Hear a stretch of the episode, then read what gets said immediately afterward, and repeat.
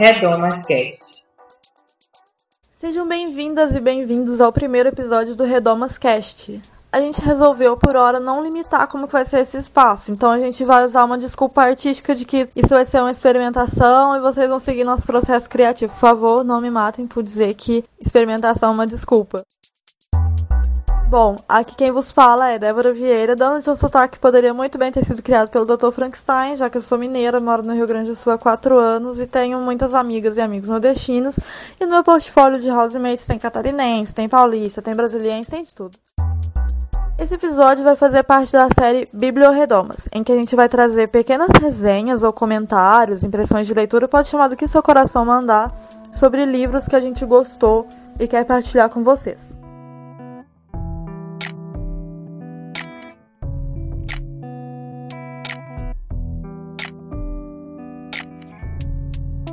Primeiro livro, portanto, dessa série tem o título que foi, digamos, uma das inspirações para o nome do nosso projeto, que é o livro A Redoma de Vidro, da Sylvia Plath.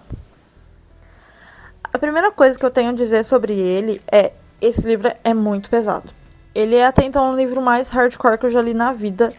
E por conta disso, esse não é um livro que eu indico para qualquer pessoa. Na verdade, é um livro que eu indico mais para homens, porque eu acredito que ele tem uma escrita muito sensível que é capaz de entrar na entranha das pessoas e torcer o bucho delas. Então, se você é mulher, tem depressão ou é bastante sensível com essas questões que nos secam, eu te aconselho a não ler. Nem escuta o que eu vou falar, vai ouvir outra coisa e eu prometo que o próximo livro vai ser mais aconchegante. É um pouco bizarro inaugurar uma série sobre indicações, não indicando muito bem, mas ok, a gente sobrevive.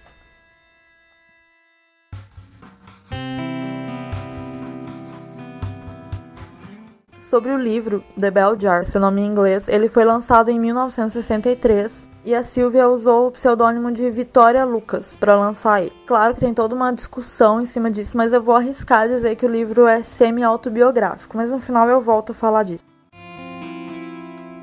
O livro é em primeira pessoa e a personagem narradora é Esther Greenwood. Ela começa falando sobre a execução de Julius e Ethel Rosenberg e no livro não dá muito detalhe deles, mas essa parte não é ficcional, esse casal existiu e foi o primeiro caso de civis executados nos Estados Unidos na cadeira elétrica, acusados de espionagem russa. Eles eram judeus, comunistas, estadunidenses e a execução deles foi em 19 de junho de 53. E logo no primeiro parágrafo, essa é a primeira reflexão da Esther sobre a morte. E ela tá falando da morte deles, né, da, da execução do Julius e da Ethel, do casal Rosenberg. E ela fala, né? Eu não tinha nada a ver com aquilo, mas eu não conseguia parar de pensar em como seria acabar queimada viva até os nervos.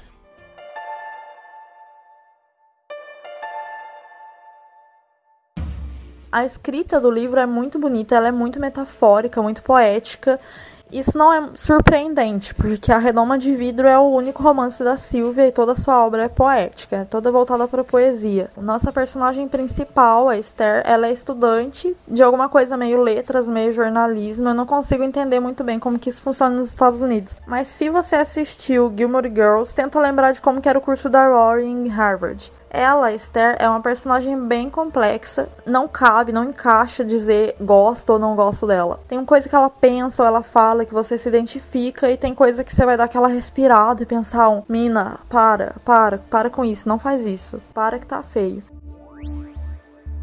No começo da obra, a Esther está em Nova York fazendo um estágio em uma revista. E é uma revista, ela escreve artigo, coisa e tal, mas ela também fala bastante de escrever contos. Já mostra que ela tem uma pegada literária muito forte. Ela mora em um hotel só para mulheres, onde também estão hospedadas todas as outras moças desse programa de estágio. E é bem curioso, por exemplo, como que ela vai apresentando pra gente as meninas com que ela convive ali. As duas mais próximas dela são a Doreen, que é aquela mina espírito livre, ousada, que faz acontecer acontece, até meio inconsequente, e a Betsy. A Doreen chama a Betsy de Poliana Callgirl. Quem já leu Poliana pegou a referência, né? Aquela menina daquele padrão, boa moça, comportada, sempre zelando pelo bem do outro, e tem aquele jogo do contente, de sempre estar tá tentando achar o lado bom da coisa, bem good vibes. E as duas, elas coexistem ali na Esther, elas praticamente personificam a tensão que existe, que vai se intensificar na cabeça da Esther. E é bem interessante sentir o caminho da Esther durante o romance e ir sentindo essa atmosfera que vai criando na cabeça do leitor.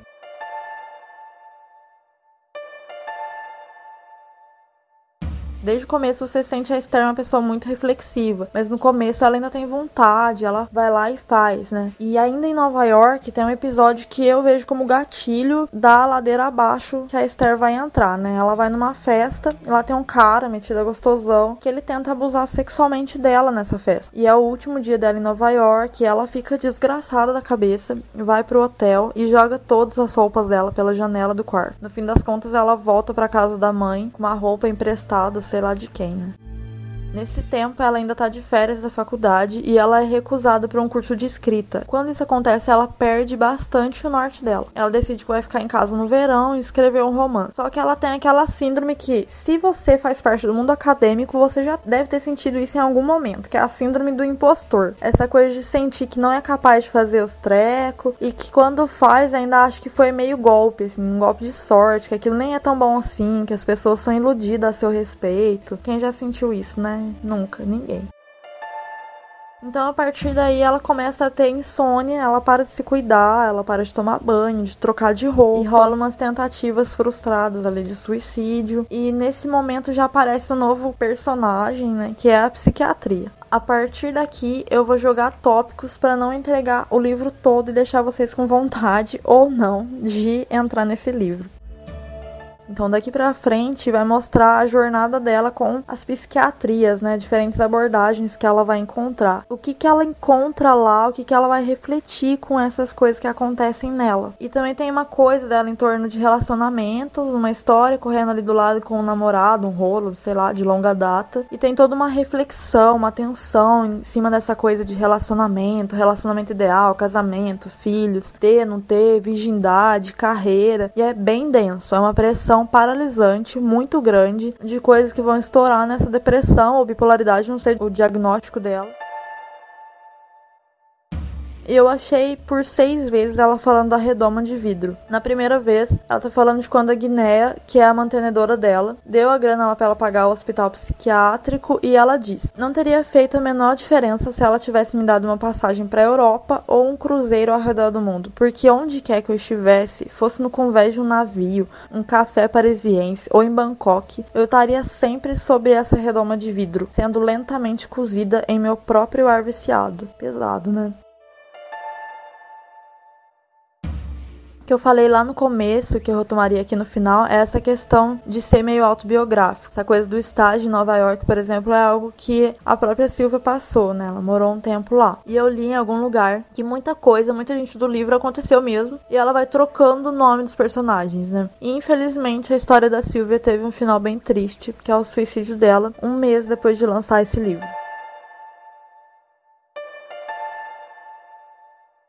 Quem chegou até aqui entendeu por que, que eu disse que não era um livro que eu indicava para qualquer pessoa e por que, que eu disse que recomendava para amigos homens. Quando a gente discute questões de gênero, os meninos sabem que uma das coisas que eles mais ouvem é: Ei, amigo, não fala, escuta, você não sabe o que, que é isso, você não vive isso. E é verdade, é muito difícil falar de um lugar em que você não tá, é impossível, né? E claro que é importante ter empatia, mas a gente não pode deixar que a empatia roube o lugar de fala do outro. Mas ok, mas e daí? E a literatura? O que, que tem a ver com isso? Eu acredito que a literatura, a arte, ela chega num lugar que os discursos muitas vezes não chegam. E é preciso falar de coisas, é preciso escrever sobre elas, é preciso ler sobre elas e deixar ser tocados por essas coisas, para que essas coisas não aconteçam. Esse livro pode não ter uma lição moral nele ou algo do tipo, mas é impossível ler sem ser chacoalhado por essas questões com que a autora nos cutuca.